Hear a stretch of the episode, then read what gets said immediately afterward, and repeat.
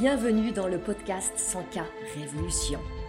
Je suis Anne-Valérie Raucourt, je suis coach et mentor pour les femmes déterminées à développer leur entreprise en quittant les dictates, en affirmant qui elles sont, en faisant ce qu'elles aiment, en vivant plus de liberté et de joie.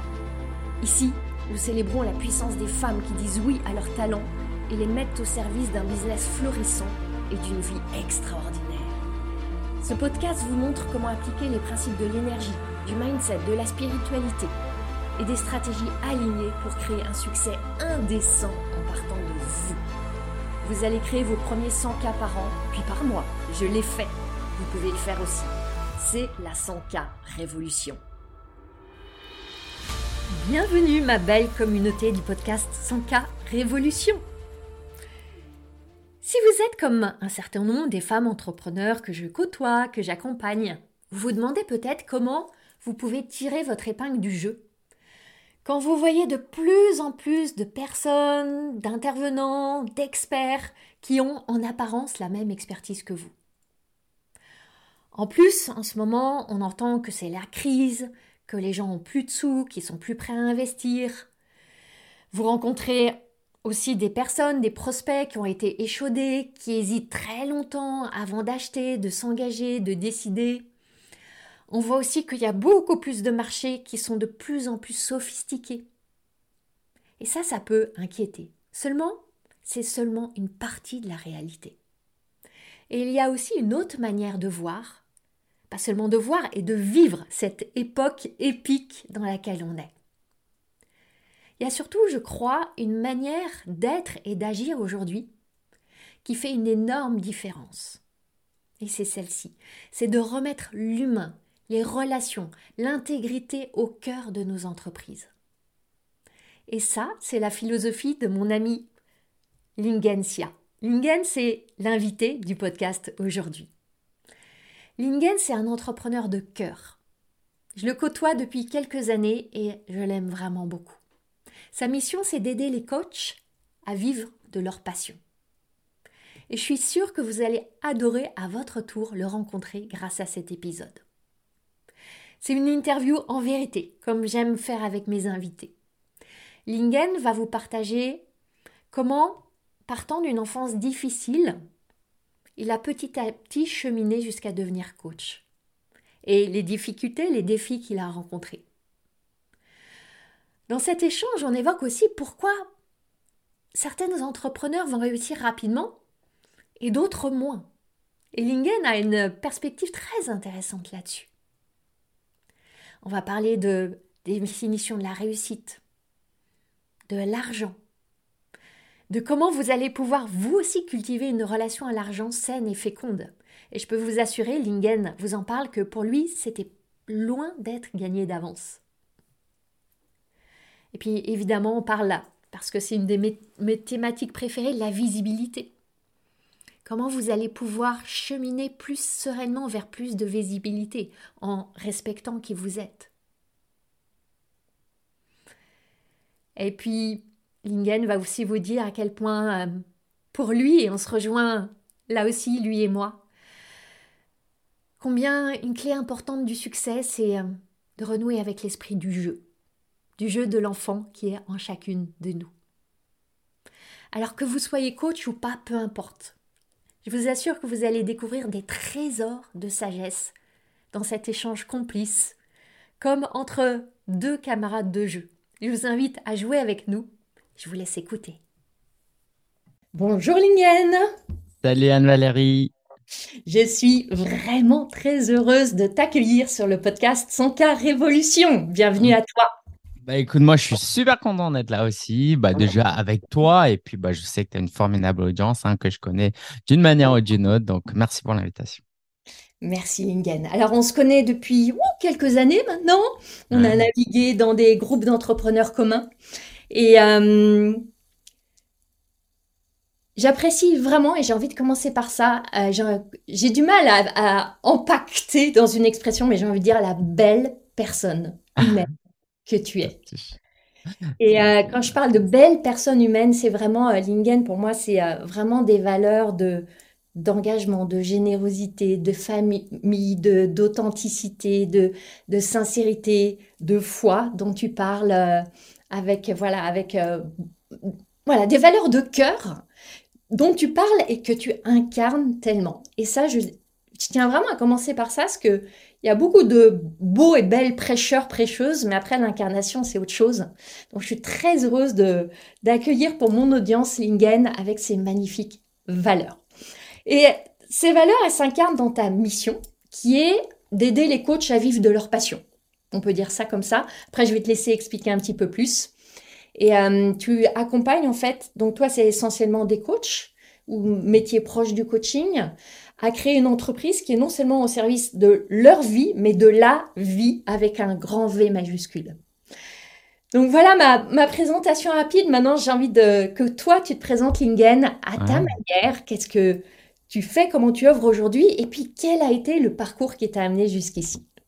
Bah écoute, merci beaucoup Anne-Valérie déjà pour cette présentation. Ça me touche parce que bah, au final, moi, euh, le jour de mes funérailles, j'aimerais qu'on se souvienne de moi pour euh, les choses que tu as dites et pas pour euh, uniquement mon CA et uniquement mes accomplissements. Donc voilà, en tout cas, ça me touche beaucoup.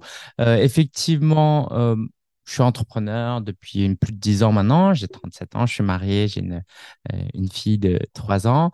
Et euh, notre mission, euh, celle qu'on exprime, qu'on ose exprimer pour le moment, c'est celle que tu as dit, qui est d'aider les coachs à vivre de leur activité. Parce que si on arrive à aider un coach qui a 10, 20, 100 personnes, ben on est dans quelques coachs quelques centaines de coachs, on peut toucher des dizaines, des milliers, des centaines de milliers de personnes. Maintenant, en réalité, euh, il y a une mission que j'ose pas trop exprimer parce que bah, moi-même, elle, me met un peu mal à l'aise. Mais au fond de mon cœur, moi, ce que j'ai envie, c'est de toucher des millions de personnes, euh, d'aider chacun à voir qu'ils ont un énorme potentiel, que beaucoup de choses sont possibles, qu'ils ont des dons, que la vie, elle est précieuse, qu'elle vaut la peine d'être vécue et que, bah, en fait, chacun peut contribuer à son propre bonheur et au bonheur des autres.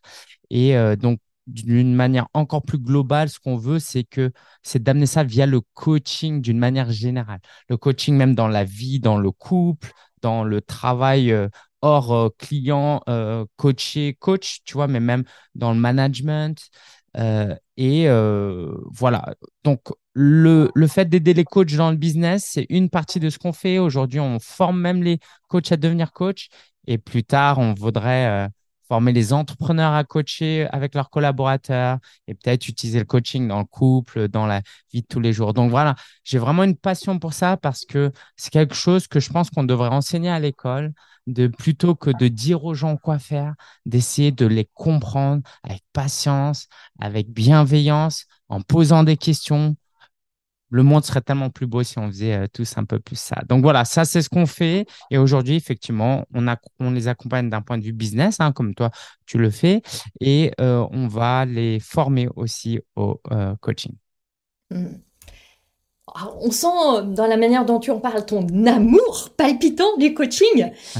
Comment est-ce que tu en es arrivé là? Parce que comme tu l'as dit, on n'est en général pas éveillé au coaching dès le berceau, ni même au collège, ni pendant nos études.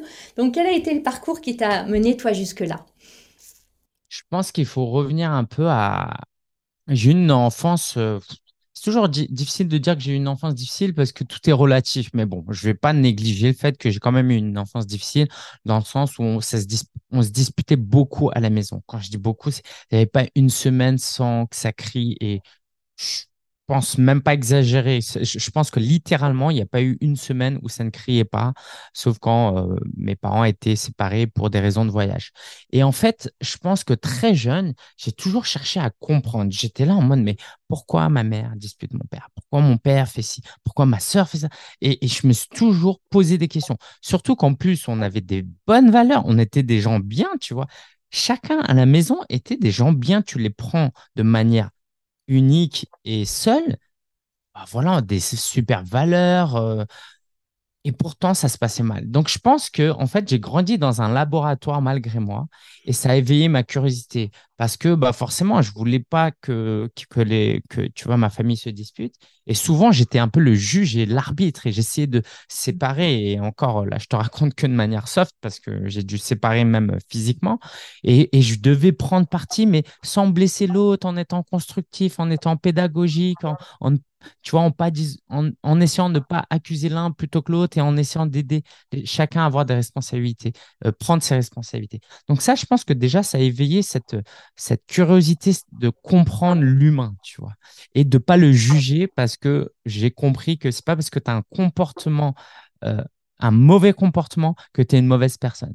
Donc ça, ça m'a permis aussi de ne pas juger. Et puis, bah, forcément, j'ai grandi dans la foi aussi. Donc, euh, j'ai une certaine vision des choses. Et puis, avec l'âge, euh, bah, j'ai cherché beaucoup à, comprendre et je posais beaucoup, beaucoup de questions J'étais toujours curieux.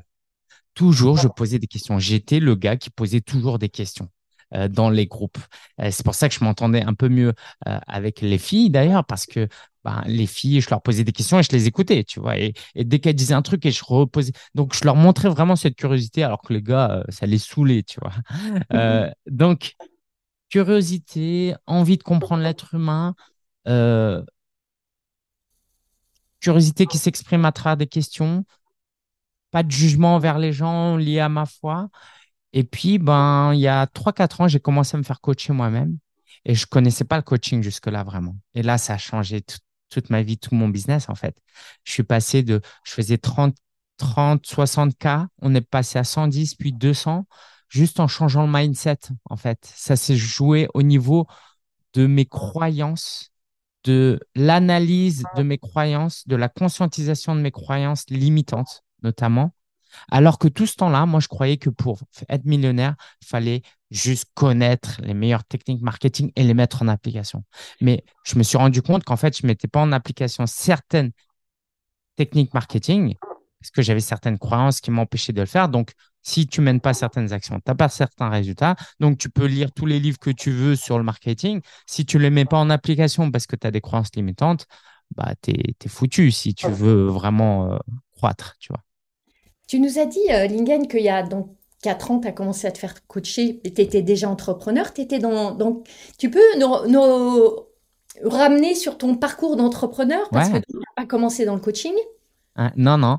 Euh, non, moi, j'ai commencé euh, j'étais en, donc j'ai un master en économie internationale à Paris 1 et j'ai fait euh, mon stage de fin d'études à Shanghai dans un e-commerce il y a 12 ans, 12, 13 ans. J'ai découvert à ce moment-là le marketing digital. J'ai trouvé ça juste dingue. Euh, Internet, Google, les recherches, la publicité. Et du coup, à ce moment-là, il s'est passé une chose, c'est que ma mère, suite à une longue maladie, est décédée et j'ai dû me retrouver à m'occuper de mon père qui avait 80 ans. Et du coup, il fallait que je rentre à Paris et que je travaille depuis la maison pour être disponible en cas de besoin. Parce qu'il ne voulait pas aller en maison de retraite, il ne parlait pas bien français. Donc, tous mes rêves, entre guillemets, hein, d'aller travailler à la défense dans des grandes boîtes chez Apple, Google, bah, euh, je ne pouvais plus. Mais en fait, c'est devenu une opportunité parce que du coup, j'ai pu lancer mon business. Donc, je faisais du freelance, des sites internet, de l'affiliation. Euh, je commençais à vendre un peu des formations en ligne. Et pour être totalement honnête, euh, je vivotais. Hein. On était dans un HLM, mon père avait une petite retraite, moi, j'avais pas trop de dépenses. Euh, je déclarais pas tous mes revenus, donc je payais pas toutes mes cotisations. J'en suis pas fier, hein, mais je le dis parce que fait partie de mon parcours. Et du coup, je vivotais comme ça. Et en fait, j'aurais pu vivoter très, très longtemps comme ça. Euh, mais mon père est décédé, donc j'ai repris, euh, j'ai pris mon vrai, vrai premier CDI. J'étais chargé de com dans une ONG, c'était génial. Mais je me suis rendu compte à ce moment-là qu'en fait, euh, je faisais du surplace. Oui, ça me plaisait, la mission. Oui, les collègues et tout était top. Mais moi, j'ai une valeur famille très forte. Et avant même d'être en couple et d'avoir des enfants, je voulais déjà prendre soin de ma famille quand j'en aurais une. Et là, je me rendais bien compte qu'avec 1400 euros de salaire, quand tu payes ton loyer à manger, euh, tu as même à peine de l'argent pour partir euh, quelques week-ends et puis on ne parle même pas de famille. Donc j'ai arrêté et j'ai repris le, mon business parce que ça me passionnait. Euh, et en fait, je le je ne l'ai pas fait pour l'argent parce qu'en fait, pendant que j'étais salarié, le soir, le week-end, je continuais à développer mon business en fait. Donc, ça m'a jamais quitté. Et là, je me suis dit, allez, il faut qu'on y aille. Donc, j'ai continué à être freelance et puis j'ai commencé à vendre des formations en ligne. J'ai commencé à un peu coacher à ma manière, mais c'était plus du consulting, on va dire. Et là, quand j'ai commencé à me faire coacher, là, j'ai compris qu'en fait, euh, euh, je pouvais vendre plus cher, être plus ambitieux. Et là, j'ai commencé à utiliser mes compétences marketing et vente au service des coachs. Parce que je me suis dit, mais c'est magnifique comme métier, je veux les aider eux. Tout ce que je connais en termes marketing et vente, je veux les mettre au profit des coachs parce que euh, c'est un formidable métier. Donc, c'est comme ça qu'on a lancé Coach en Mission, qu'on a agrandi, qu'on a recruté avec euh, les hauts et les bas. Tu connais un peu aussi les, coulisses. Euh, mais voilà où, comment j'en suis arrivé là. Et hum, merci pour le partage de, ce parcours. c'est le tien en tant qu'entrepreneur qui a pris de, l'ampleur et de l'expansion. C'est celui aussi des coachs que tu accompagnes. Quels sont selon toi les, principaux freins, obstacles qui font que bah, certains vont rester un peu coincés? On entend parfois euh, chez nos clientes, clients, euh, voilà, certains qui arrivent, hein, je me sens coincé, j'y arrive plus, j'ai envie d'abandonner. Et le truc qui fait que bah, d'autres qui se heurtent en fait aux mêmes obstacles vont les dépasser. C'est quoi ces, game changers, ces freins et les, les sauts de mouton par-dessus, si je puis dire? Ouais, bah moi j'ai remarqué, euh, il y a une grande différence que j'ai remarqué, et ça implique beaucoup de choses en réalité, c'est le concept de la prison dorée, qu'on connaît tous un petit peu. Euh, c'est que certaines personnes ont une situation tellement confortable au final que c'est dur de se donner à fond. Typiquement, certaines auditrices se reconnaîtront. Euh, tu fais une rupture conventionnelle, tu as deux ans de chômage pour lancer ton business. La première année, tu prends ton temps, tu commences à gagner un peu d'argent et puis tu vas tranquille, quoi. Tu vois, il n'y a pas d'urgence. Et puis en plus, si tu gagnes de l'argent, il faut déclarer. Bon, allez. Et le problème, c'est qu'arrive la deuxième année où ton chômage termine. Bah là, qu'est-ce qui se passe? Ben, tu n'as pas développé ton travail, euh, ton business assez vite. Et puis, bah, c'est tellement facile aussi de retourner à un job et d'avoir ces cinq semaines de congés payés et pas les tracas de l'entrepreneuriat. Et on retourne dans euh, sa prison dorée parce qu'on a un bac plus 5, on a 10 ans d'expérience, on a des chasseurs de tête qui viennent nous voir. Donc, tu vois, c'est dur de réussir dans ce genre de situation. Et je pense que beaucoup d'entrepreneurs qui réussissent, d'une certaine manière, ils se sont mis dans une situation où ils n'avaient plus d'autre choix que de réussir. C'est tellement juste. Tu vois, moi, par exemple, bah, déjà, s'il n'y avait pas eu ça avec ma mère et mon père, euh, je ne me serais pas lancé, en fait. Tu vois, moi, j'admire les gens qui sont euh, parents, qui ont des enfants et qui se lancent. C'est hyper courageux. Moi, je n'aurais pas eu le courage de faire ça. Donc, d'une certaine manière, je suis très reconnaissant d'avoir vécu ça. Et aujourd'hui, par exemple, quand tu as goûté un peu à la liberté que le web pouvait t'offrir, mais moi, il est hors de question que je revienne aux salariés, en fait. Là, tu vois, je suis chez moi, euh, j'ai emménagé en Alsace il n'y a pas longtemps, je peux vivre de n'importe où, mon business, il change en rien du tout, tu vois. Euh, après cette interview, je vais aller voir ma fille, je vais lui faire un gros câlin, je reviens travailler. Euh, et c'est juste génial, tu vois. Donc, moi, aujourd'hui, je suis dans un état d'esprit où ma zone de confort, c'est l'inconfort de l'entrepreneuriat ce que d'autres estiment être un inconfort est devenu une zone de confort. Pour moi, ce qui serait inconfortable là, ce serait de devenir euh, salarié. Donc au final, toi et moi, on n'est pas vraiment meilleurs que d'autres personnes en fait. C'est juste qu'on s'est créé un monde où euh, bah, on a envie de garder notre confort. C'est tellement agréable, je ne sais pas à quel point les gens, surtout celles et ceux qui débutent, ne se rendent pas compte à quel point c'est agréable d'avoir des messages régulièrement, chaque jour. Merci Lingen pour ce que tu fais. Ah, trop cool ton revenu que tu as publié. Ah, c'est hyper inspirant. Oh, mais quand tu as ça, euh, tu veux plus revenir en arrière. Tu vois, j'en ai des frissons rien que d'en parler. Voilà, ça c'est peut-être un des gros trucs que j'ai envie de te partager aujourd'hui. Et puis, il y en a d'autres d'un point de vue mindset, croyance et peur, mais tu vois, c'est un peu lié tout ça. Je crois beaucoup à la vertu de, et c'est chacun, chacune le fait à sa manière, c'est de rendre le succès non négociable. Et c'est plus difficile de le rendre négociable quand il y a une forme de sécurité, de confort, de, de temps élastique qui tout d'un coup devient plus du tout élastique, ça devient la panique totale. Et, euh, et, on a envie, de retrouver une forme de, de confort. Et là, tu as, deux ou trois fois invité un mot qui est euh, réussite. Ouais. C'est intéressant ce mot de réussite. Pour toi, c'est quoi la réussite? Euh, pour moi, la réussite, au, au risque que ça fasse un peu euh, cheesy, comme on dit en anglais, hein, pour moi, c'est euh, alors, c'est pas de moi, c'est un mélange de plusieurs citations, hein, mais c'est la réalisation progressive de son potentiel. C'est-à-dire que si aujourd'hui tu nais tétraplégique et que, je, je sais pas, hein, euh, tu fais un truc d'un niveau un, disons, et que moi je suis en forme, je suis en pleine santé, je suis né dans un pays développé et je fais un résultat, ben, permets-moi de dire que, en fait, euh, celui qui est tétraplégique et qui atteint ce truc de niveau un, il a peut-être plus réussi que moi parce qu'en fait, lui, il a donné son maximum et pas moi, en fait. Donc, moi, c'est vraiment ça, c'est donner le maximum, mais attention, dans le respect de ses valeurs hautes. Tu vois, par exemple, moi, euh, une de mes valeurs hautes, tu le sais, je suis comme toi, tu vois, c'est la famille. Mm. Donc, si ma définition de réussite, c'est utilise ton plein potentiel, mais euh, tu t'occupes pas de ta famille, tu prends pas soin de ta famille et tu prends pas soin de ta santé et de ta foi, bah en fait, euh, non, ça marche pas non plus. Donc, la réussite, je pense, c'est ça, c'est utiliser son plein potentiel dans le respect de ses valeurs hautes. Et comme on a tous un potentiel différent et des valeurs hautes différentes, bah, au final, la définition, elle est vraiment propre à chacun. Je repense, tu vois, à ma mère. Euh, ma mère, si tu prends dans l'absolu, elle n'a pas fait grand-chose aux yeux du monde, tu vois. Vraiment, elle n'a pas fait grand-chose. Mais d'un autre point de vue, c'est euh, elle s'est mariée avec un homme avec qui c'était difficile. Elle s'est retrouvée veuve. Elle a décidé de se marier avec quelqu'un d'autre en France juste pour économiquement prendre soin de ses deux enfants à une époque où femme célibataire en Chine, bah, c'était très compliqué. Donc, elle s'est remar- elle s'est mariée avec mon père qui avait 20 ans de plus qu'elle, pas par amour, mais pour prendre soin de ses enfants. Alors qu'elle était malade, euh, elle a fait du babysitting. Euh, et à la fin, et ça, ça m'a ému, tu vois, quand elle est partie, en fait, je me suis rendu compte qu'elle m'avait même, elle avait même réussi, à me laisser un petit héritage parce que, elle, en fait, elle s'était endettée, elle avait ouvert un restaurant et ça n'avait pas marché. Mais en fait, aux yeux du monde, jamais tu la verras sur une page Wikipédia mais moi, je la connais. Au vu de ses circonstances et de son potentiel, elle a réussi dix mille fois plus que moi, tu vois. Peut-être pas dix mille fois, mais elle a réussi plus que moi, quoi.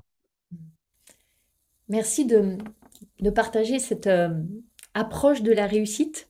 Et c'est intéressant parce que j'observe euh, que tu n'as pas mentionné l'argent, le chiffre d'affaires, la croissance, le profit, qui sont pourtant des, des critères euh, généralement vraiment piédestalisés dans notre champ de l'entrepreneuriat. Et en même temps, je sais, même si tu l'as pas évoqué, que comme tu as la famille en valeur très importante, que c'est aussi important pour toi de générer de l'argent pour offrir à ta famille, à ta, ton épouse, à ta fille une très belle vie et que c'est sous-jacent en fait. Ouais, ouais, bien sûr. Ouais, bah merci de parler de ça parce qu'effectivement, euh, je voudrais pas non plus euh, que les gens pensent que réussir, c'est euh, on s'en fiche de tout ce qui est matériel. On vit dans un monde matériel, dans un monde capitaliste.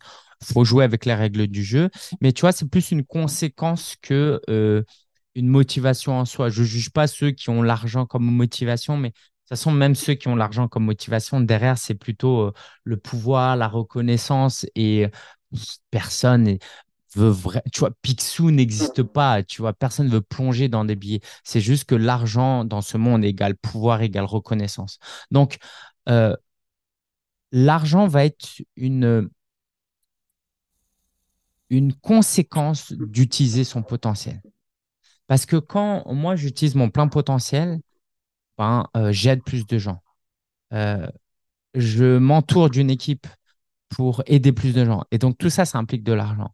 Donc, euh, ouais, c'est, ce que je te disais. Aujourd'hui, on a un business à, à 200 000 euros de chiffre d'affaires. Et l'une des choses dont je suis le plus fier, c'est que la première année, mon épouse euh, a pu rester à la maison euh, pour s'occuper de ma fille, tu vois. Et ça, c'est une de mes plus grandes fiertés parce que, bah, pour le coup, l'argent, ça permet ça. Ça Et c'est important. C'est important. C'est pas juste dans les pensées. C'est réel en fait. À un moment donné, tu as besoin de payer, surtout quand on vivait en région parisienne, tu as besoin de manger, tu as besoin de payer un loyer, quelques vacances, euh, des habits, tout ça. Donc ouais, moi je, suis je suis hyper fier de ça. Et là, on parle de, on parle de l'argent de manière euh, cool, libre, libérée, débridée. Euh, on en a parlé dans d'autres espaces. de notre travail respectif autour de l'argent. Je crois savoir que pour toi aussi, ça a été tout un chemin d'adoucir cette relation avec l'argent. Est-ce que tu peux nous en parler? Ouais, et c'est pas fini, et c'est pas fini. Ouais, je pense que donc euh, j'ai mentionné plusieurs fois ma foi, donc moi je suis chrétien, et en fait j'avais une mauvaise lecture d'un passage de la Bible qui dit que euh, l'amour de l'argent est la racine de tous les maux. Et en fait, quand tu lis vite, c'est l'amour c'est mal, tu vois. En fait, ce passage dit que c'est l'amour de l'argent la racine de tous les maux. Et le problème dans cette société, c'est pas l'argent, c'est quand l'argent devient euh, ton idole, ton maître et un but dans la vie, parce qu'au final, euh, si tu réfléchis bien, c'est juste un moyen. Et comme j'ai mal interprété ça, et qu'en plus à la maison, quand je te disais qu'on se disputait beaucoup, c'était à cause de l'argent en fait, c'était à cause du manque d'argent. Mais moi, dans ma tête, euh, je suis jeune, jeune adulte, je suis pas reparti avec euh, une conscientisation tout. Hein. Je suis parti avec Dieu n'aime pas l'argent, euh, l'argent crée des conflits dans la famille, donc évitons l'argent, tu vois. Et tout ça, c'est inconscient. Et c'est le travail avec le coach a été notamment ça, a été de, de j'allais dire assainir ma relation à l'argent, mais assainir dans le sens m'aider à juste avoir une émotion neutre par rapport à l'argent. Et c'est pas totalement parti parce qu'aujourd'hui, tu vois, euh, autant on a, on a doublé notre CA, on a atteint les 200 k, autant, bah, tu vois, on stagne à 200 k. Et euh, parce que je sais que j'ai un autre palier, qui est qu'aujourd'hui, bah, je suis dans une certaine zone de confort et, euh, et, ça me convient, on a une bonne vie. Mais si notre famille s'agrandit, qu'on a besoin d'une plus grande voiture, une plus grande maison pour avoir un jardin pour les enfants et tu vois, si je voulais une piscine un jour, oh là là, waouh, est-ce que j'oserais, tu vois, exprimer ça? Bah, tu vois, tout ça, ça, ça nécessite de l'argent. Et quand j'aurai vraiment ça en visualisation, je sais que je vais plus me motiver à aller trouver cet argent. Et ce qui est cool, c'est que, tu vois, je te disais que l'argent, c'était la conséquence de l'utilisation de ton potentiel, bah, à un moment donné, quand tu es entrepreneur, ça devient un, cercle vertueux. C'est que l'argent devient aussi une cause parce que tu sais que tu as envie d'argent pour voyager, pour aller à un séminaire. Et du coup, comme tu as besoin de plus d'argent, qu'est-ce que tu fais? Ben, Tu prends plus soin de tes campagnes marketing, tu vas un peu plus vendre, et du coup, ça devient vraiment un cercle vertueux. Parce que plus tu gagnes d'argent, plus tu peux, par exemple, euh, prendre soin de ton équipe et recruter des gens pour aider et du coup, ça apporte de la valeur. Et en faisant ça, ben, ça amène plus de clients, plus de clients, euh, plus d'argent et ça crée un cercle vertueux. Euh, mais, mais tout ça, ça prend du temps. Je pense que moi, mon plus gros challenge a été vraiment de casser cette, euh, cette identité de pauvre. Je crois que ça, c'est peut-être mon plus grand challenge d'entrepreneur. C'est que trop je, réfléchis trop comme un pauvre encore aujourd'hui. C'est difficile pour moi de me dire aujourd'hui, non, mais en fait, tu n'es plus pauvre, Lingen. Et du coup, ouais, je me retrouve, euh, tu vois, j'en parlais même ce matin avec, euh, avec Marily dans mon équipe. Euh, par exemple, pour moi, faire des montages vidéo, c'est du travail. Mais par contre, planifier mon prochain trimestre, c'est pas du travail. D'un point de vue conscient, je sais exactement que planifier, non seulement c'est autant du travail que de faire des montages vidéo, mais c'est même beaucoup plus important et a une plus grande valeur ajoutée que ça, parce que dans mon rôle de dirigeant, c'est plus important que je fasse ça que du montage. Mais à un niveau inconscient, je me surprends bien trop encore aujourd'hui à faire des trucs que je ne devrais pas faire, parce que dans ma tête, tu vois, mais mon frère était restaurateur, on a été restaurateur, ma mère s'occupait d'enfants, changeait des couches, et, euh, cousait euh, des euh, vêtements. Bah, pour moi, travailler, c'est faire des, tu vois, des trucs de col bleu, tu vois. il faut suer, sinon, c'est pas du travail. Juste analyser, lire un livre. Oh là là, lire un livre, c'est quand même pas du travail, il faut pas abuser. Bah, en tant qu'entrepreneur, lire un livre, marcher, promener ton chien dans la forêt et réfléchir à ton prochain lancement, ça a beaucoup plus de valeur que faire un montage vidéo. Merci, merci pour euh, toutes les pépites et les trésors que tu nous partages, Lingen. Et euh, j'ai envie aussi qu'on se positionne dans le contexte où on est aujourd'hui. Et euh, j'imagine que chez tes clients, comme chez mes clientes, chez nos audiences, chez les personnes qui nous écoutent, il y a des préoccupations autour de, du contexte économique, de la crise, de la résistance de l'inflation. De... Et euh, moi, j'entends euh, que ce soit chez mes clientes et aussi euh, dans le mastermind où je suis, voilà, beaucoup de narratifs qui se promènent sur c'est plus compliqué aujourd'hui et on a eu la période du Covid qui était bénie et puis après c'est le down et comment traverser tout ça et les gens achètent plus. Voilà. Et là on, arrive dans un, mindset de panique et de, de risque de perte etc comment est-ce que... Et on voit beaucoup de business models qui s'adaptent, qui évoluent. Euh, je crois qu'on on a une grande qualité dans tout ça, c'est en effet d'être agile, de ne pas rester assis sur nos positions où c'est vrai qu'il y a eu une période bénie pendant le Covid et qu'on est revenu quelque part à quelque chose de plus normal, mais qui nécessite des adaptations. Est-ce que tu peux nous partager, toi, Comment tu as vécu toute cette phase et comment on est tous encore, je crois, beaucoup en transition. Moi, je vois beaucoup d'entrepreneurs qui sont en train de s'ajuster, de tester, d'expérimenter. Est-ce que tu peux nous partager Ouais. comment euh, c'est pour toi? Ouais, moi j'ai un, j'ai un point de vue, euh, j'ose penser que mon point de vue va apporter beaucoup de valeur euh, et rassurer, encourager certaines personnes. En fait, pendant le Covid, euh, ont réussi les marketeurs, ceux qui savaient faire du storytelling, du copywriting, des tunnels de vente, euh, des euh, campagnes publicitaires, etc. Et ça, c'est très bien et bravo pour eux. Sauf qu'aujourd'hui, on vit dans un monde où euh, les gens sont plus éduqués, tout est beaucoup plus sophistiqué et les gens sont du coup un peu plus méfiants. Et aujourd'hui, si nous, on a réussi finalement à maintenir notre niveau et on le voit chez d'autres qui n'ont pas réussi, c'est qu'en fait, on a toujours basé notre business, parce que c'est la particularité des coachs, sur le relationnel. Et du coup, sur le département commercial de notre entreprise plutôt que le département marketing. Alors, ça veut dire quoi? Avec le recul, euh, tu vois, euh, j'aurais dû mettre un paquet d'argent dans la pub il y a trois quatre ans. Aujourd'hui, j'aurais été à 500K, tu vois. Je ne l'ai pas fait, je n'ai pas de regrets, mais euh, froidement, c'était une erreur, parce que j'avais des croyances aussi, tout ça, tout ce qu'on avait dit tout à l'heure. L'avantage de ne pas avoir fait ça, c'est que j'ai tout misé sur le relationnel, sur les appels, sur le setting, échanger avec les gens, créer des relations. Et aujourd'hui, euh, ben, notre business perdure parce qu'on a créé ces relations. Moi, tu vois, si je te montrais mon fil WhatsApp, je te le montrerai pas parce que euh, il y a des notifications non lues et dessous, mais tu vois, c'est des centaines de discussions, centaines de discussions. Et aujourd'hui, je pense que pendant au moins une période, les entrepreneurs qui vont réussir sont ceux qui arrivent à bâtir des relations, à créer de l'authenticité, à se rendre accessibles. Je pense que les gros businessmen qui arrivent à faire des millions sont tellement éloignés des gens que les gens aujourd'hui sont plus impressionnés par ta photo de profil où tu es sur scène, tu vois, ou toi sur le yacht. C'est fini ça, ça, ça marche plus parce que le, le, marché s'est sophistiqué. Donc aujourd'hui, ce qui réussit, c'est euh, ah tiens, euh, j'ai vu que tu avais liké mon commentaire, euh, je suis allé voir sur ton profil, c'est cool ce que tu fais. Si je peux t'aider en quoi que ce soit, n'hésite pas, tu vois. Et c'est ceux qui arrivent à créer ça. Et si en plus tu arrives à scaler le un à un, bah encore plus fort, tu vois. Je peux te donner, un exemple.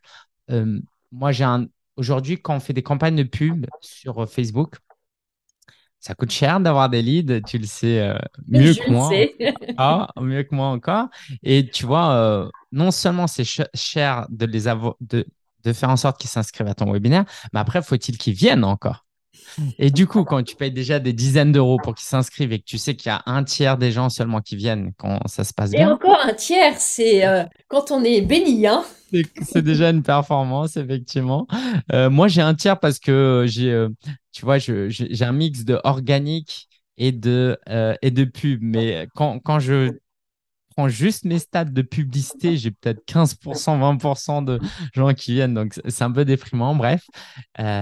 Du coup, ce qu'on fait, c'est que tous les mercredis, parce que nos webinaires sont le jeudi, euh, bah, j'utilise une application où tu downloads, par exemple, tout un fichier CSV de, des gens qui sont inscrits. Et en fait, c'est une sorte de CRM sur le téléphone. Et tu peux préparer un message et tu fais quoi? Tu fais Bon, je t'évite les détails, mais en trois touches, tu envoies un message sur WhatsApp parce que la personne a laissé son numéro de téléphone. Tu changes le prénom, tu dis Hello Cindy, euh, ravi de te retrouver demain pour le webinaire. Tu as reçu l'email euh, par, euh, tu as reçu le lien de connexion par email. Voilà, si je peux faire quoi que ce soit pour toi, n'hésite pas. À très bientôt. Et j'envoie ça en un à un. Alors, avec certains outils, ça va beaucoup plus vite maintenant, mais ceux qui font ça gagnent aujourd'hui. Alors, est-ce que tu peux faire 10 millions en faisant ça? Non, mais à un moment donné, il suffit d'avoir un setter, de le déléguer à d'autres personnes. Et je pense qu'aujourd'hui, si tu n'as pas ce relationnel, les gens ne payent plus, euh, plus de 500 euros, 1000 euros. C'est très difficile. En fait. Hmm.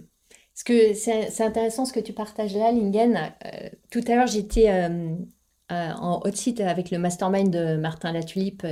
tu sais que j'en fais partie maintenant. Mm. Et vous, êtes, vous avez dû vous parler, parce qu'il nous, il nous, il nous partageait exactement ça. Ah. Euh, de l'importance aujourd'hui de revenir aux fondamentaux qui sont des fondamentaux humains. Que dans la course à la croissance, on a oublié tous ces automatisés, processés. Euh, et, euh, et, comme tu le dis avec tellement de justesse, c'est revenir au fait que la vente, c'est le fruit ultime d'une relation en fait d'une relation. Et, ça, c'est la beauté, en fait, de commencer ou d'être dans la phase de début. On n'a pas encore une énorme audience, une énorme communauté, et on peut davantage se permettre d'allouer du temps. Parce qu'il ne faut pas se voiler à face, c'est du temps aussi. Moi, je suis admirative, euh, Lingen, quand tu dis que tu prends le temps de faire ça. C'est aussi du temps. Ouais, c'est ça. Bon, après, moi, j'ai mes hacks à moi, tu vois, quelquefois, c'est. Euh, ma femme conduit, je vais me mettre sur le siège passager, je fais ça, tu vois, pour gagner du temps, ou je me mets une vidéo YouTube où je regarde un truc parce que c'est un peu automatisé. Euh, et puis, je garde aussi en vue qu'en fait, ce que je fais me permet de créer un process pour le déléguer plus tard. Tu vois, mmh. si je me disais euh, en faisant ça, je vais faire ça pendant 10 ans, je ne le ferais pas. Mais dans ma tête, quand je le fais, je suis en mode, je teste. Si ça marche et que je mesure ça et que ça marche, demain, il suffit de mettre quelqu'un et le problème est réglé. Et tu vois, ça me permet de partager peut-être un autre point pour celles et ceux qui veulent un business à 7 chiffres, hein, comme euh, moi. Euh, je pense que euh, un truc qui va séparer deux catégories d'entrepreneurs, c'est celles et ceux qui auront le courage, parce que c'est plus une histoire de courage, de faire croître la taille de son entreprise humainement et ceux qui n'y arriveront pas. Au final, on revient à des fondamentaux de pourquoi les entreprises grandissent ou pas. C'est-à-dire que on a tellement automatisé qu'aujourd'hui, tu peux faire un million en étant seul ou à deux, trois. Mais à un moment donné, vu qu'on a vu que les relations étaient importantes, ceux qui arriveront à faire le million et plus seront ceux qui arrivent à être non seulement des bons managers, mais des leaders de personnes dans leur équipe qui travaillent non seulement pour l'argent, mais pour la mission et qui vont faire tout ce travail de un à un, de coaching, de setting, de closing d'une manière euh, qui te ressemble. Parce que ce un à un là, ben, le but, c'est pas euh, que le soir et le week-end, euh, je fasse ça au lieu d'être avec ma famille. Sinon, on retombe en arrière. Tu vois. Et ça, par contre, ça va faire du mal à beaucoup d'entrepreneurs. Beaucoup d'entrepreneurs vont disparaître parce que déjà que ça a été dur de sortir de leur zone de confort, peut-être de faire des tunnels de vente, de faire de la pub, de faire du marketing. Mais là, maintenant, il va falloir en plus manager et l'idée. Euh, ça, c'est extrêmement difficile. Moi, tu vois, dans, pour, une des choses dont je suis le plus fier dans mon business, dans mon business aujourd'hui, c'est que tu vois, j'ai trois collaboratrices qui travaillent chez nous depuis euh, une depuis 3-4 ans, l'autre aussi, une depuis un ou deux ans, mais elle a été cliente chez nous pendant un ou deux ans. Et en fait, euh, les entreprises qui vont croître sont les gens qui vont réussir à leader une équipe parce que tout seul, c'est pas possible. Tu vois, moi, ça m'a vraiment marqué quand j'ai vu, entendu ça un jour, j'ai lu ça, je pense. Euh, c'est dans le livre, je crois, un Who Not How, donc qui plutôt que comment. Généralement, en tant qu'entrepreneur, on a un problème, premier réflexe, comment je le règle eh ben, l'auteur, il dit, plutôt que de se poser cette question, c'est qui le règle? Tu vois, c'est comment ça, qui le règle? Ben, C'est moi, tu vois, c'est quoi cette question? Et, ben, et surtout quand on est au début et qu'on n'a pas de budget, mais même ça, je pense que c'est une croyance limitante. Souvent, on pense que parce qu'on n'a pas de budget, on ne peut pas déléguer. Moi, je ne sais pas si tu vas en parler, mais euh, je peux donner quelques astuces là-dedans. Et en fait, c'est un réflexe de devoir de capitaliser sur les ressources humaines aussi plutôt que juste des outils. hein. Moi, je suis à fond sur les outils, tu le sais. hein, je suis Oui, t'es un, un- un grand geek, toi. C'est ça, c'est ça, je suis à fond. du tout. Je suis à fond là-dedans, mais ça, c'est beaucoup plus dur parce qu'on ne devient pas leader en un jour. Tu vois, ton tunnel de vente, ta page de vente, ton, ta publicité, tu peux le déléguer. En trois mois, tu peux avoir un truc qui cartonne. OK? Après, ça ne veut pas dire qu'il va cartonner à vie. C'est un autre sujet. Un autre sujet, ça. Mais devenir un leader, c'est devenir une meilleure personne. Ça, ça prend des années, en fait. Ouais, Il y en a plein qui vont pas tenir des années. Et moi, aujourd'hui, si aujourd'hui j'arrive à garder ces trois personnes, c'est malheureusement certainement pas parce qu'elles sont bien payées, tu vois. Donc, c'est pas une histoire d'argent. Ben, euh, force est de constater que ouais, j'ai quand même appris deux, trois trucs sur le leadership et euh, je peux que inviter chacun à travailler cet aspect-là le plus tôt possible s'il compte rester entrepreneur encore dix, vingt ans. Hmm. J'ai- J'aime beaucoup euh, qu'on parle des relations parce qu'on est, ah, en plus, dans le coaching, on est dans un, entre guillemets, business de relations quand même. Tu parles de leadership, on est dans les relations. Avec euh, nos clients, on est en relation. Et il y a un autre champ de relation que j'aimerais qu'on qu'on voit, qu'on aille explorer ensemble, c'est la relation avec notre audience, notre communauté, nos prospects, nos futurs clients. Et euh, je sais que pour mes clientes et mon audience, c'est souvent un grand défi de créer cette relation. Parce que ça veut dire se rendre visible, se montrer, euh, faire des vidéos, s'exhiber, se mettre à nu. Euh, et on, a toutes et tous fait ce chemin-là où au début on était pas à l'aise, en poulet, en poté, et jusqu'à arriver à y trouver du plaisir. Donc, euh, quel a été toi ton chemin et qu'est-ce que tu observes aussi chez... Je sais que tu accompagnes beaucoup des femmes, même si t'es, euh, t- dans ton programme on accueille euh, hommes et femmes, mais euh, il y a quand même beaucoup plus de femmes, mais c'est l'uni- l'univers du coaching et encore plus amplement du développement personnel qui est comme ça. Que- quel a été ton propre chemin d'ouverture à cette visibilité et, qu'est-ce que tu observes chez tes clients? Ouais, euh, moi, la première chose que j'ai envie de dire, c'est que euh, J'ai fait un test qui s'appelle le Strength Finder. Donc en Hmm, français, c'est euh, euh, trouver vos forces, vos compétences de, euh, de Strength. Finder. Euh, je ne sais plus comment ça s'appelle. Et en fait, il y avait une force, je n'aurais pas pensé que c'était une force. C'est important. C'est que moi, j'aime me sentir important. Et quand on n'a pas conscience que c'est une force, on va se juger pour ça. Tu vois, en mode, oh, pourquoi ils veulent? Non, il y a des gens, c'est, ça fait partie d'eux, ils aiment être importants. Mais j'ose penser qu'il y a beaucoup plus de gens qui veulent, qui ont cette force-là et qui ne l'utilisent pas à cause des peurs et des croyances limitantes qui viennent de notre passé. Et notamment quand on est une femme, en fait. Quand on est une femme, c'est très difficile parce que, en fait, quand on est enfant, euh, je le sais moi-même, tu vois, en tant que papa, d'une fille, tu vas moins dire à ta fille, allez, va crier, euh, va jouer, euh, va sauter, monte en haut du rocher et saute, tu vois. Tu vas plus lui dire, ah bah tiens, viens, on va aller lire un livre. Donc, tu vois, les femmes sont, c'est pas jugeant quand je dis ça, mais sont plus formatées à être discrètes. Ce qui n'est ni une qualité ni un défaut, c'est juste un fait.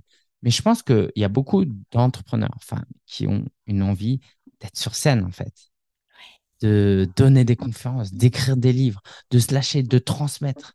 Moi, ça me fait mal au cœur de voir toutes ces femmes qui ont énormément expérimenté, qui ont énormément envie de donner. Et quand tu les vois en un à un avec leurs clients ou avec leurs amis, elles sont à fond. Tu vois, c'est des lionnes. Et en fait, dès que tu leur mets devant une caméra, il n'y a plus ça. Parce qu'en fait, il y a tout l'enfance et ces peurs qui l'ont formaté. Euh, vivons heureux, vivons discrets, tu vois. Un, des exemples. Autre chose, c'est euh, bah, trop se montrer. C'est, tu vois, une femme, une fois, m'avait dit, ça m'avait marqué, c'est, euh, c'était une forme de- Par exemple, l'expression se vendre, se montrer, se vendre, ça fait penser à de la prostitution.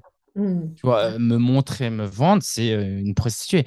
Ben, tu vois, et en fait, ça n'a rien à voir. Donc ça, c'est une première chose. Je pense qu'on est, c'est lié à notre enfance, à notre, à nos croyances, à comment on est fait. La deuxième chose, c'est qu'on s'autorise plus, une fois adulte, à, à exprimer notre enfant intérieur. Moi, je suis un joueur, tu vois. Je, je geek parce qu'en fait, j'aime ça. Euh, j'aime faire des vidéos parce qu'après, j'aime voir les scores, euh, qui a été le plus vu et je vais classer mes vidéos. Tu vois, Euh, je vais envoyer des emails. Oh, il y a plus de. C'est un jeu.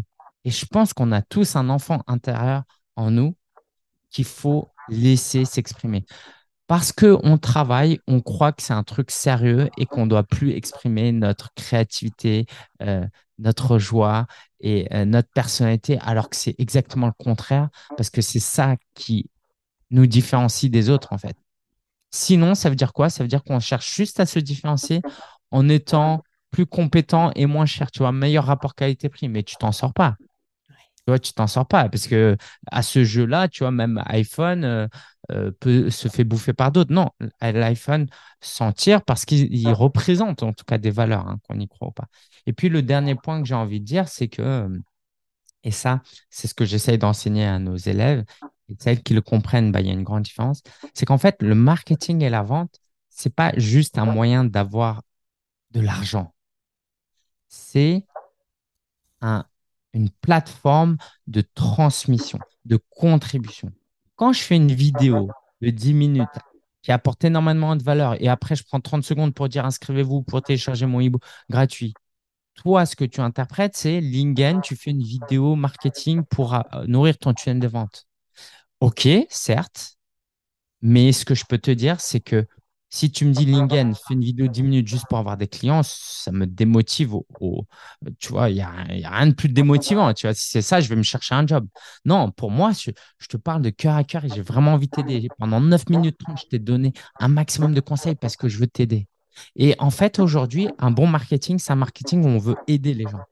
Donc, ça veut dire que je suis gagnant à tous les coups. Soit cette vidéo m'amène des clients et je gagne, soit ça apporte de la valeur à des gens qui ne deviendront jamais clients et j'y gagne parce que ça nourrit mon besoin de contribution dans la mi- pyramide de Maslow, ou soit les deux en fait. Donc, que ça m'amène ou pas des clients, j'y gagne et comme j'ai envie de gagner et de transmettre et de m'épanouir en aidant les gens, ben aujourd'hui, je ne peux pas ne pas faire de contenu, tu vois.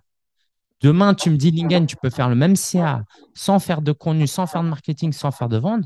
Je vais me dire, bah non, bah, du coup, ok, oui, j'ai envie d'aider des clients et c'est déjà très bien, mais moi, j'ai envie de toucher des millions de personnes. Tu vois? Et si je peux avoir des millions de clients, bah dans ce cas, j'ai envie d'avoir des milliards de prospects. Pourquoi? Parce que je veux toucher un maximum de gens. Et comme 100% de nos prospects ne deviendront pas clients, moi, je suis très content de pouvoir aider 99% de mon audience gratuitement. Et c'est uniquement avec cette philosophie-là que ben, tu vas à fond, tu prends du plaisir, tu deviens magnétique, tu attires des partenaires aussi. Les clients signent et re-signent. Puis, bah, ça t'amène aussi quelques clients, de l'argent, de quoi t'épanouir euh, matériellement aussi. J'adore et j'adhère aussi à ta philosophie, Lingen, évidemment. Euh, cette, cette approche du marketing et de la vente euh, qui change tout dans la manière dont elle est envoyée, la manière dont elle est reçue. Et comme je te vois aussi à l'œuvre et je te connais un peu, j'ai envie d'ajouter quelque chose aussi d'assez singulier euh, chez toi qui, je crois, fait une grosse différence de plus en plus de nos jours. C'est que oui, tu apportes beaucoup de valeur, tu as ce sens de contribution, cette gé- générosité, ce cœur, et aussi tu le fais vraiment en étant toi, en étant authentique, en partageant euh, ta vie, ton quotidien, ce qui te touche, ce qui t'émeut, ce qui te choque, euh, tes, tes réussites, tes gadins. voilà, il y a aussi cette part de, de donner de soi, de parler de soi, d'être soi. Et je crois que ça aussi, de plus en plus aujourd'hui, ça fait une différence pour euh, faire le lien avec ce que tu disais sur, euh, voilà, avant tout, tout ces, ce super copywriting, ces super tunnels, ces trucs bien huilés, ça marchait bien, mais il n'y avait plus d'humain. Et toi, tu es un super humain dans ce partage aussi. Et euh, c'est aussi ta sauce secrète, je crois.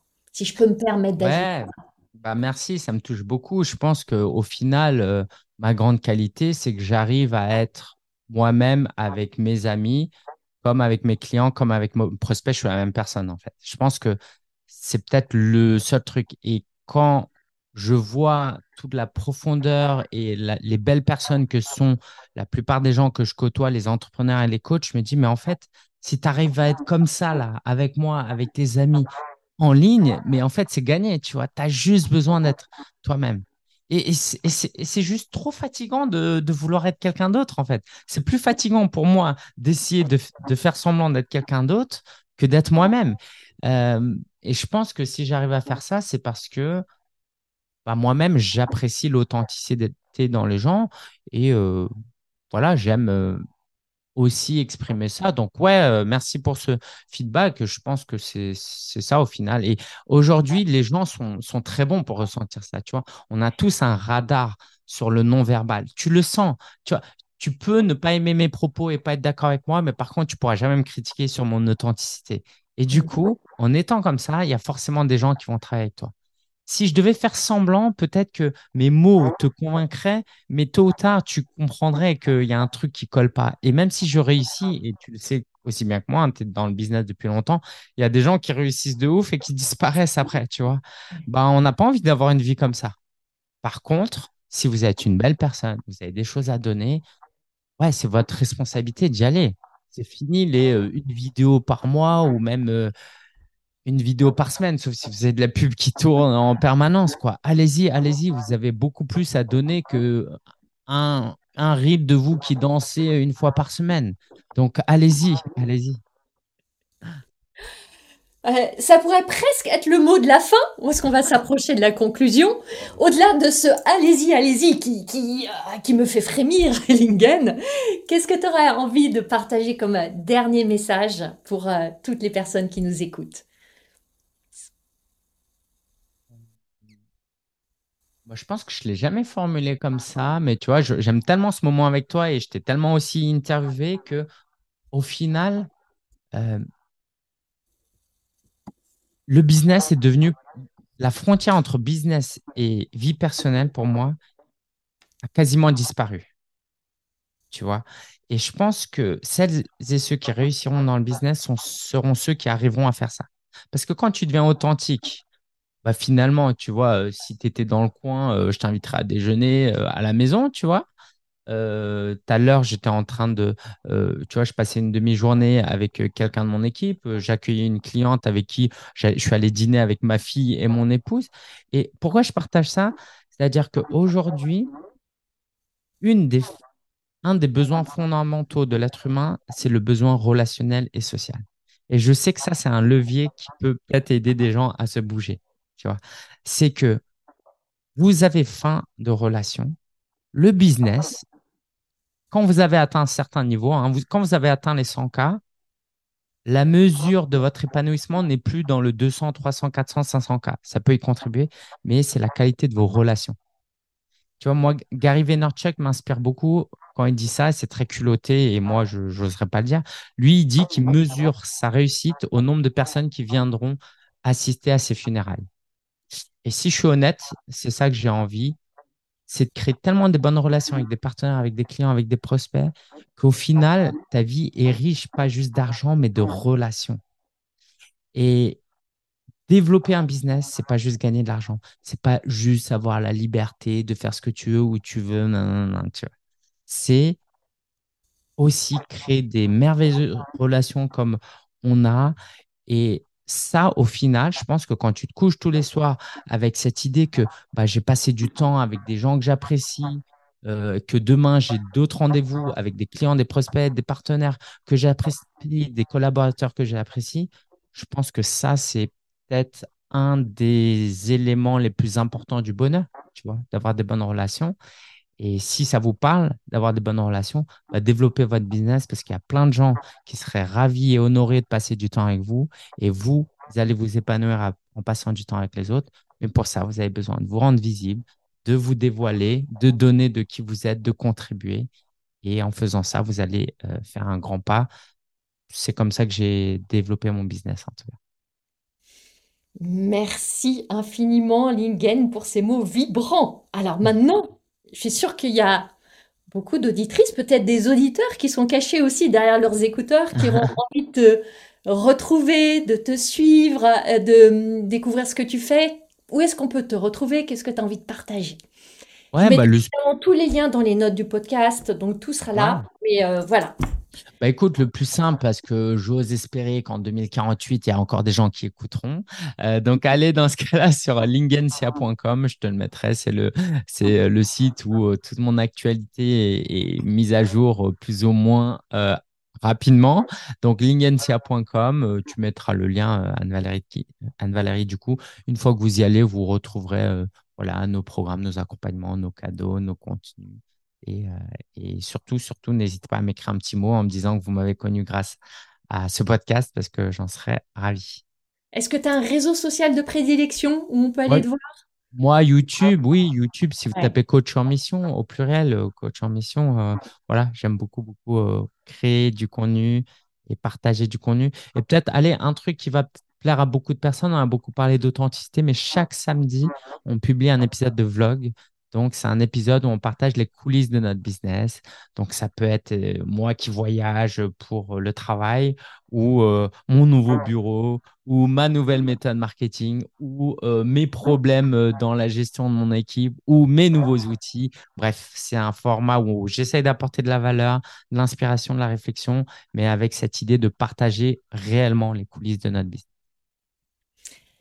Merci beaucoup, Lingette. Je mettrai toutes les notes euh, tous les liens dans les notes du podcast. Merci infiniment. C'était un plaisir de te recevoir. Je suis sûre que tu vas susciter l'engouement auprès des auditrices et auditeurs. Et euh, je te dis à bientôt. Merci beaucoup. Je passe un super bon moment. Merci Anne-Valérie. Vous avez aimé ce podcast? Vous pouvez aider d'autres entrepreneurs à le découvrir. C'est très simple. Vous laissez une note et un commentaire sur votre plateforme d'écoute préférée.